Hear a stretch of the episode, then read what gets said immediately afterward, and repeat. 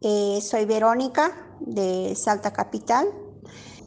Eh, con respecto al caso de, Eduardo, eh, está la jueza Claudia María del Milagro Ibáñez, juzgado en lo civil y comercial, intrusión de la 7 y después la Marcela Verónica Dávalos, defensora oficial eh, de mi defensora, apoderada del, caso mío eh, contra Dante Nicolás Alfonso. Eh, todavía están haciendo este, los trámites por, por, este, por embargo. Así que este, tenemos que esperar un poco más y ahora está en la cámara I, en la cámara 6 y este, bueno, esperando respuesta y llamé y me dijeron eso, que tiene que esperar el expediente que vuelva. Pero es una sola persona que está condenada. Eh, los demás delincuentes, eh, eh, o sea, la justicia no los buscó ni los juzgó, están libres están libres y entonces yo pido cadena perpetua para todos estos eh, asesinos delincuentes que le quitaron la vida a mi hijo, ¿no? A Eduardo, Eduardo Rojas. Y bueno, eh, saludos a todos los periodistas de allá de la capital, que, que no se olviden de, la gente humilde de acá de Salta. Eh, porque muchas veces uno habla y dice cosas, pero las palabras se les lleva el viento. Les pido eh, siempre a sus colegas que, que hagan eh, eh, eco de, de, la Comisión de Familiares que luchamos contra la impunidad, porque hay muchas mamás que necesitamos justicia, porque no tenemos justicia todavía. Eh, los casos quedaron ahí desde la pandemia que no, no, podemos salir a marchar, o sea, ahora ya estamos grandes, eh, eh, no estamos con, con, tanta fuerza de antes para salir a, dar tres, cinco vueltas a la plaza 9 de julio. Entonces, este, estamos en ese estado y bueno, pedimos por entre medio de ustedes, señores periodistas, que nos ayuden que, que por favor que no se olviden, no se olviden que acá hay gente, gente humilde como yo que no, no tenemos para llegar hasta, hasta ahí, hasta la capital a pedir justicia. Voy a decir unas palabras para el señor presidente de la nación, el doctor Alberto eh, Fernández que por favor nos reciba la Comisión de Familiares, que luchamos contra la impunidad, porque hace 23 años que vivo luchando y desde que le quitaron la vida a mi hijo, siempre di la vuelta a la plaza para, para pedir justicia por mi hijo. Y hoy, hoy no podemos salir a pedir justicia porque estamos todos enfermos, grandes, mal de salud. Y bueno, entonces somos muchas las familias que necesitamos que que nos reciba el señor presidente de la nación. Yo quiero llegar hasta él y hablar con él, explicarle cómo, cómo sucedieron las cosas, porque eh, estos salvajes así le quitaron la vida a mi hijo salvajemente, porque él no se merecía. Mi hijo ha ido a rendir a Buenos Aires para sus oficiales y le quitaron la vida, no le, no le dieron oportunidad de seguir adelante. Mi hijo trabajaba y estudiaba, era un chico que vivía por su, por su familia, por su hogar, por, su, por seguir adelante, por todo. Nos, nos destruyeron la vida. Eh, a mi familia, a mí, me destrozaron totalmente porque es mi hijo mayor. Y bueno, señor presidente, acá tenemos mucha gente que se, que, se está quedando sin justicia.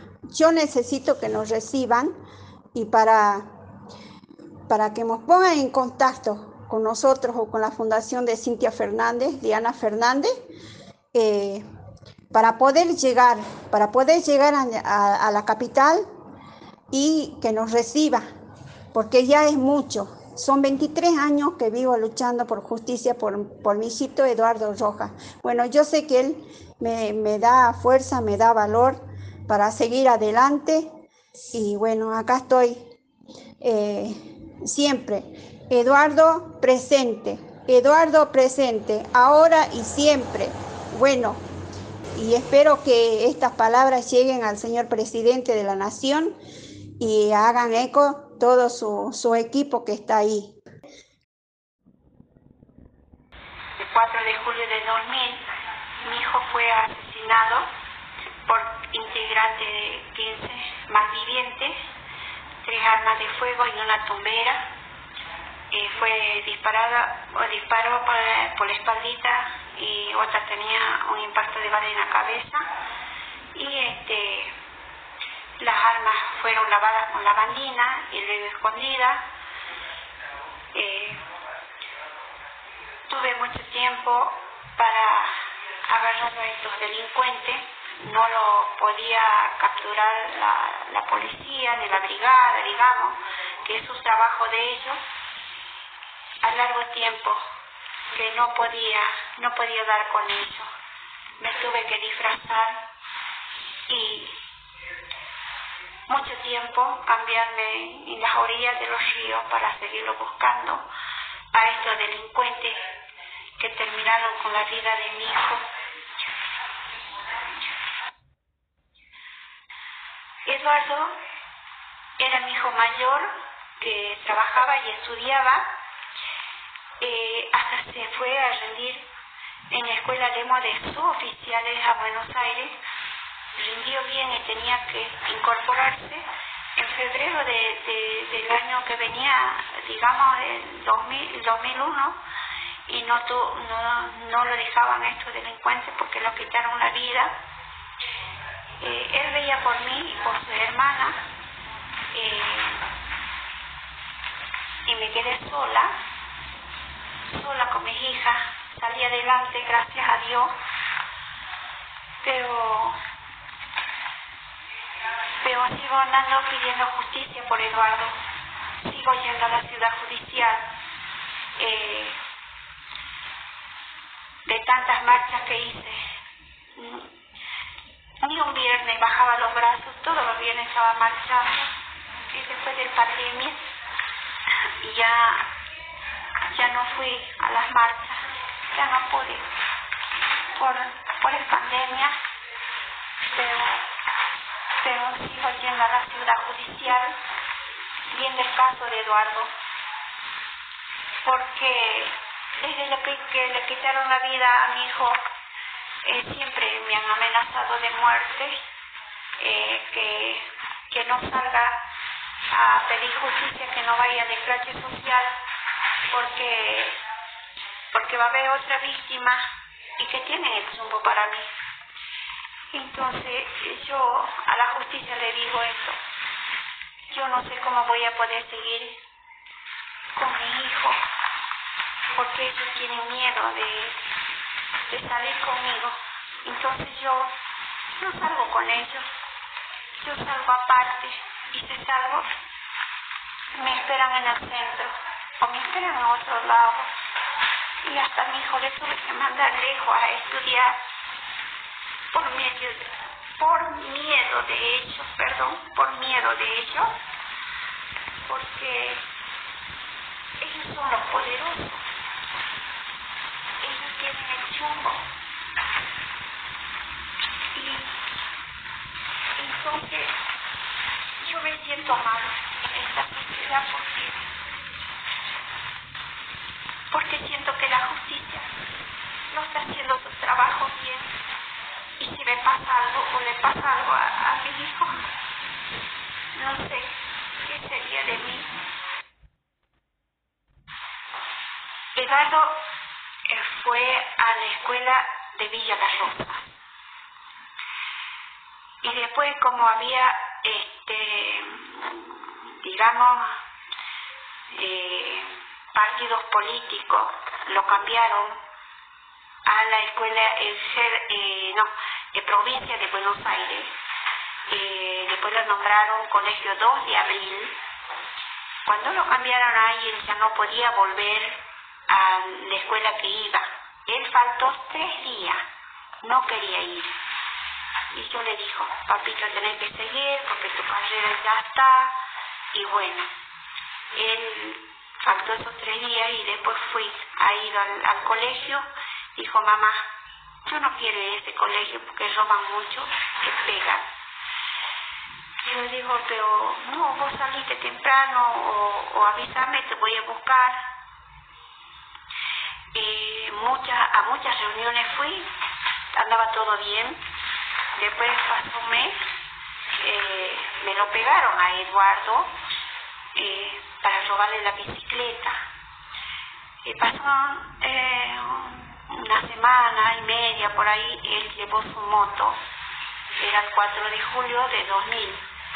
Entonces, estos tipos eran más de 40 personas que estaban en una plaza de la Veloz del Norte que le llamamos acá en Salta Capital. La policía está, pero no los corrió, no los hizo nada. Los tipos siguieron y siguieron hasta que hasta que salieron los chicos a la noche. Cuando mi hijo salió, eh, empezó la, la, balacera, empezó eh, a correr a todo el mundo con balas. Y ahí había dos maestras, una de él, y se quedó detrás de un auto y las balas pasaban. Y los tipos dieron la vuelta y lo dispararon por la espalda mío a Eduardo. Y otro impacto tenía en la cabeza. Estos delincuentes se llaman Dante Nicolás Alfonso, eh, Antonio José Paz, eh, y después hay dos delgados eh, Miguel Luis Delgado y otro Delgado que son hermanos, que son de La Plata, los corrieron porque a los siete años ya estos tipos andaban robando con armas blancas, ¿sí? Y bueno, le quitaron la vida a mi hijo. Entonces, fueron todas esas cosas que pasaron, hicieron ellos eh, son muchos, ellos son 15, Daniel Rojas. Eh, después hay este, Carlos Ferreira, eh, Marcos Rivero, eh, Héctor Peredo. Bueno, son, son, los 15, son los 15 que, que a veces de nombrarlo me da como que como que me, me da más bronca porque porque la justicia no hizo nada para un estudiante salteño. El asesino es Dante Nicolás Alfonso, Antonio José Paz, Marcos Rivadera, Guillermo Enrique Rivadera, Luis Miguel Ángel Delgado, como autores, eh, Alfonso, y el que disparó en la cabecita como Antonio José Paz. Y Héctor Peredo, Héctor Arturo Peredo. Diego César Luis Delgado, Carlos eh, Ferreira, Diego Orlando Figueroa, Néstor Matías Ezequiel Arandia, Marcos Guillermo Rivadera, bueno, Carlos Ferreira, ya lo dije, tiene caídas como pelo en la cabeza. En la policía de 20 de junio, Villa Sol. Este tipo de empresario nadie le hace nada. Bueno, para mí que este tipo me amenaza. Eh, bueno, Daniel Rojas, eh, y eh, los otros, como eran eh, menores de edad, no lo pusieron a todos. Entonces faltan. Mala gente que vive robando,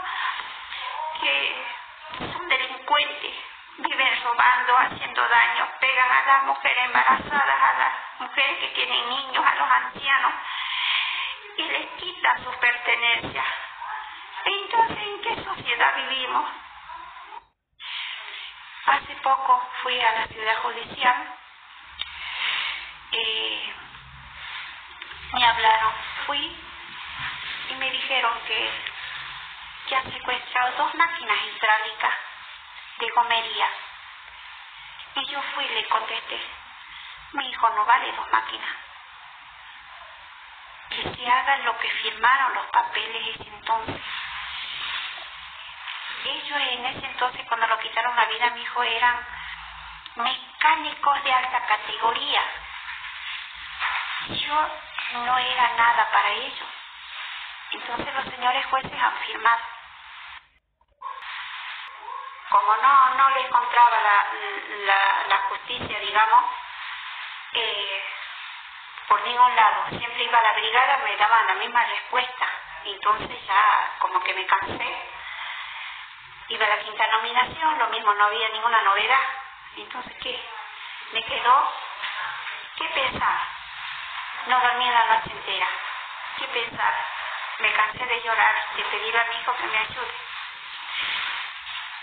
Estuve a agarrar, unos delantales que iba a la Cruz, a la Cruz Roja y este se va en un bolso en la orilla del río y cambiarme.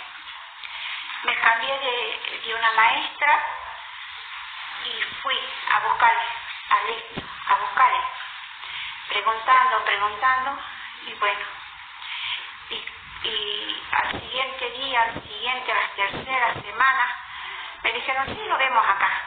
Los tipos andan por acá, señora, pero usted no tiene que andar, me dijo una, una señora, no tiene que andar que aquí a bloque. ¿Por qué le digo? Porque esos tipos son delincuentes, no tienen, no tienen, eh, digamos, este, miedo de nada. Ellos te disparan o te, o te hacen algo. No andes por acá. No, yo no me la chiqué por mi hijo. Yo fui. El tipo sabe dónde vivía, en un barranco grande, alto, digamos, que ataban los caballos por abajo y arriba el tipo vivía.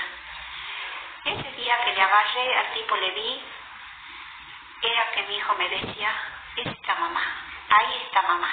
Me agarró como escalofrío, me cansé de llorar ahí parada, calladita, le vi de espalda al tipo, vivía en una choza que tenía este eh, de cartones, de bolsa, y el tipo tenía de todo. Tenía, después de la brigada me contó que tenía navaja, que tenía cuchillos, que tenía cadena, que tenía de lo que él quería comer. El tipo no salía, tan solo salía la noche y los domingos a hacer su, su factoría. Y el resto lo mismo, el resto lo mismo. El uno le tenían en el horno de barro casi dos años. Y el otro cavaban, han cavado los padres, bajo de la cama, una fosa, que le tenían escondido ahí. De ahí lo sacó la brigada, está aquí escrito en la brigada que sacaron de ahí a los delincuentes para que no lo encontraran. Entonces, entonces, digo yo que la policía, la brigada, ¿dónde está? Yo tuve que hacer el trabajo de ellos por mi hijo, por mi hijo, seguir adelante con, esta, con estas cosas. Y cuando lo encontré, me pedían en la quinta nominación un escrito que haga una denuncia.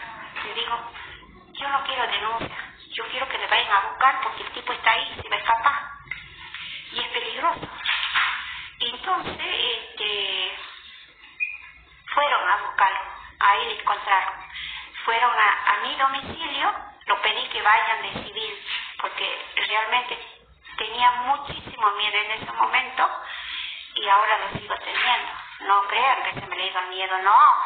yo sigo teniendo miedo por, de andar por la calle, de andar por ahí, pero el médico, usted no sabe si están ahí o están en otro lado, porque estos tipos no, no merecen estar entre medio de la sociedad, porque uno de ellos es violador, ¿me entiende? Y bueno, y este, bueno, de ahí lo agarraron y, le mandaron para cárcel a, a uno de ellos, a Alfonso, cosa que nunca pisó, nunca pisó la cárcel, porque se echó loco el juez lo mandó a domicilio. Ahí no lo controlaron nadie, nadie, señor, nadie. Todos salieron a la cancha, salieron a hacer las delincuencias que hacen. Entonces, acá no hay justicia para, para nosotros, digamos. Yo quiero tener, quiero tener justicia por Eduardo, eso es lo único que pido, justicia, justicia y que el caso termine y que estos tipos se pudran en la cárcel, se pudran y los padres por, por tapete, por, digamos, por otras cuestiones que nos encubrieron a esto, son sus hijos, pero lo podrían entregar a la justicia, diciendo acá está mi hijo. No, ellos le, metieron en el horno de barro, cavaron bajo de la cama, el otro lo mandaron a vivir en el barrio al cuarto y le llevaban todo en la noche. Entonces, entonces, ¿qué piensan de mí? ¿Qué piensan? ¿Qué piensa la sociedad? En 2011 fue, este, fue, digamos, demorada por, por la, por la policía civil, digamos, eh, diciendo que mi hermano tenía mal la luz de la camioneta, que iban a hacer un, una investigación, nos llevaron a, a la calle Bolívar, y nos estuvieron desde las tres y media de la tarde hasta las once y media de la noche. Llegamos, llegamos allá, nos sacaron la ropa. A mí me hicieron 30 abdominales desnudas. Ellos podían mirarnos de arriba abajo y uno no podía mirarlos ni a los talones que me levantaban este el pelo con los reglones me pegaban con, con los reglones en, los brazos en las piernas para que pueda hacer eh, las 30 abdominales. Pero si lo denuncié eh, quedó ahí. Y a mis niñas también lo, lo trataron mal, a mi hermano, a mi cuñada lo, lo tenieron como Dios lo mandado al mundo también, igual yo. Y, y después me dijo uno que no vaya al estrato social por los asesinos, por los delincuentes. Y yo tuve que seguir, seguir y seguir en la lucha viendo qué, de dónde era el que venía eso. Y bueno, ahí me di cuenta que Dante Nicolás Alfonso, como el autor del disparo de mi hijo que le disparó por la espaldita, tenía un tío policía. Y bueno, eso para mí que es mandado. Pero no terminó ahí, me hicieron ir a la ciudad judicial, me dijeron que me iban a hablar, pero después quedó ahí no me hablaron más, quedó ahí. Y bueno, y después cuando fui los, los pregunté, lo dijo cómo va el caso que me tuvieron ahí y este, me dijeron que después me iban a hablar y bueno, no me hablaron y quedó ahí, ahí quedó, quedó cerrado, digamos, quedó, me quedé con la duda. Yo me fui a tomar la presión a la salita como siempre recomienda el médico. Era más o menos como a las cinco y media, por ahí. Estaba volviendo con el aparato en mi mano y se sube una moto en la vereda. Una moto grandísima con dos tipos. ¿Y yo qué hice? Me tiré al costado de la vereda, me golpeé toda la espalda y las costillas. No pude caminar al poco tiempo no pude caminar, andaba agarrándome de las cosas y, y gracias a los médicos que me, volvieron a hacer caminar, ahora estoy bien camino, sin dificultades, pero sí tengo mucho dolor de columna porque me golpeé, porque tenía bastante moretones ahí y me espiné las manos, las rodillas, la cara, porque me tiré. No, no pensaba otra cosa que tirarme, porque los tipos iban encima mío. Y al ver que yo no me movía, los tipos arrancaron con todo y se fueron. Fue quemada la brutita de Eduardo. Y venía pensando en todas esas cosas que me iban a hacer y me vino un infarto y gracias a los médicos de, del Hospital Doña Tibia, San Bernardo, me salvaron la vida, por eso estoy hablando y pidiendo justicia por Eduardo.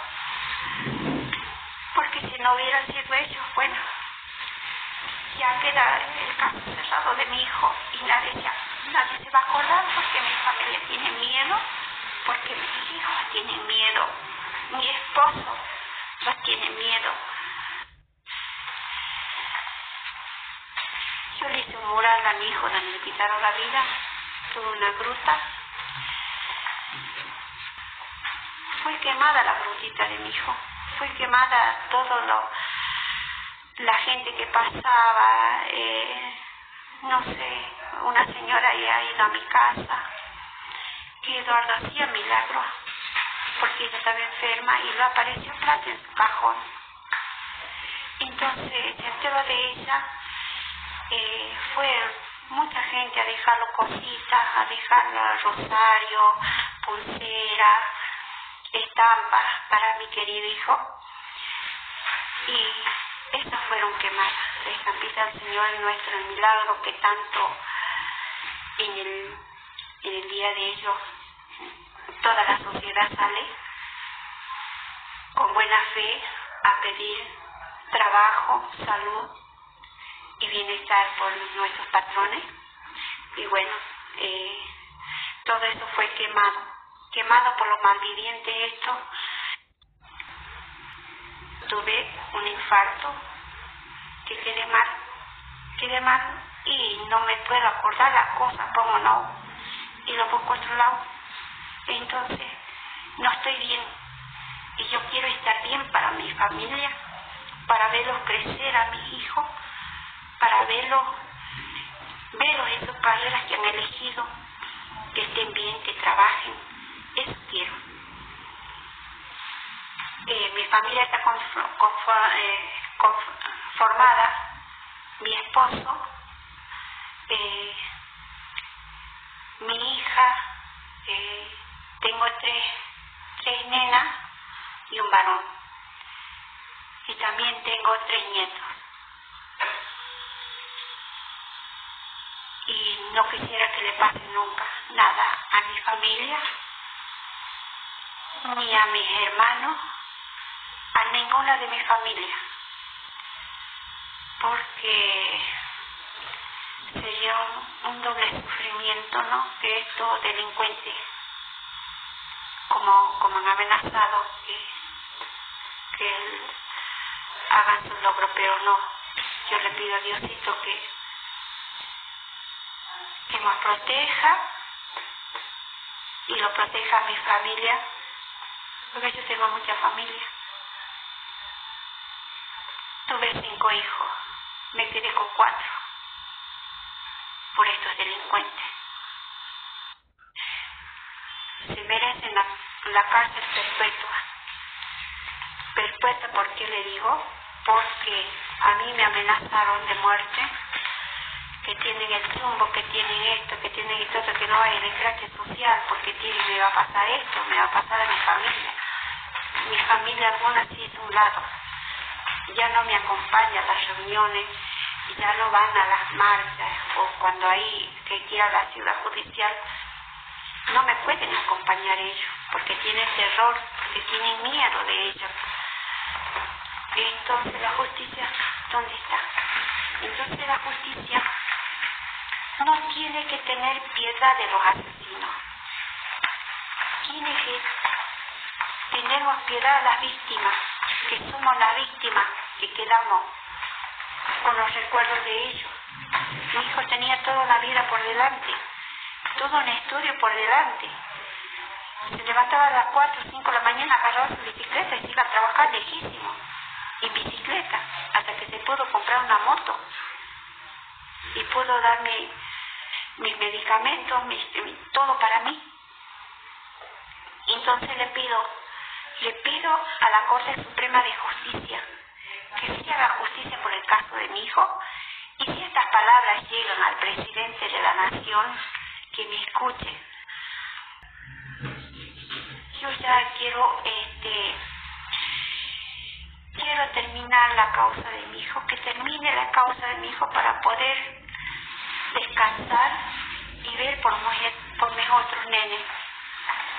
por el bienestar de mi familia, porque a veces va a la una y media la policía a mi casa de la noche a decirme que me presente mañana, porque no sé por qué. A los delincuentes creo que no lo encuentran en un domicilio, pero a mí sí. Entonces, ¿a qué voy? Usted como, como fiscal, como juez o como periodista, dirán cómo voy yo. ¿A qué me refiero? De pedir justicia por mi hijo. El caso ya termine. Porque de salud ando mal. Esto viene desde, desde que me disfracé, lo busqué a los tipos y después este, me amenazaron y ya venía con, con la presión alta, con idas y venidas al médico. Y en 2011 eh, tuve un gran problema también con, con mi salud, con la diabetes, que no podía ver. Ustedes no saben el sufrimiento, el dolor que tengo porque yo a Eduardo no lo voy a volver a ver más. Pero sí yo sé que me acompaña. En cada, en cada momento está él y, en cada suspiro que doy está él dándome fuerza, dándome aliento para seguir adelante y hacia, hacia su hermana y a su padre. El infarto cuando me dio, eh, desperté el, al día siguiente. Esa noche era fatal, ya me iba de este mundo. Y cuando veía que iba gente de gala, ángeles, de todo tipo, había una raya blanca. Y apareció Eduardo. Me agarró de la campera, me puso un costado y me dijo, mamá, no pasa por los chicos los chicos, mamá, yo estoy acá, estoy bien, estoy bien, estoy bien, mamá. Eso es lo que me dijo mi hijito. Y bueno, desperté al otro día, eh, como que era del otro mundo, y cuando me agarró el infarto. Y hay otra cosa también que los voy a comentar. Cuando lo quemaron la rotita, me dio mucha tristeza, mucha pena, mucho dolor en la noche me fui temprano a acostar. Más o menos a las ocho me abrí de acostar. Y le soñé a mi hijo, que me decía de rodillas, mamita, no sufras por mí, yo estoy bien. Perdóname porque yo no sabía que me iban a disparar por la espalda. Eso me dijo Eduardo. Yo no sabía que me iban a disparar mamá por la espalda. Pero perdóname, estamos chicos otra vez, estamos chicos yo estoy bien, mamá. Él estaba bien, estaba bien como era, eh, me hablaba bien, todos bien, hablábamos así y hasta nos recordábamos de los chicos, pero bueno, eso es lo que yo le quería comentar, que, que todo lo que me pasó y, y los sueños siempre a mi hijo. Y bueno, que, que me dé fuerza y valor mi hijito, mi Eduardo, y que yo sé que está bien.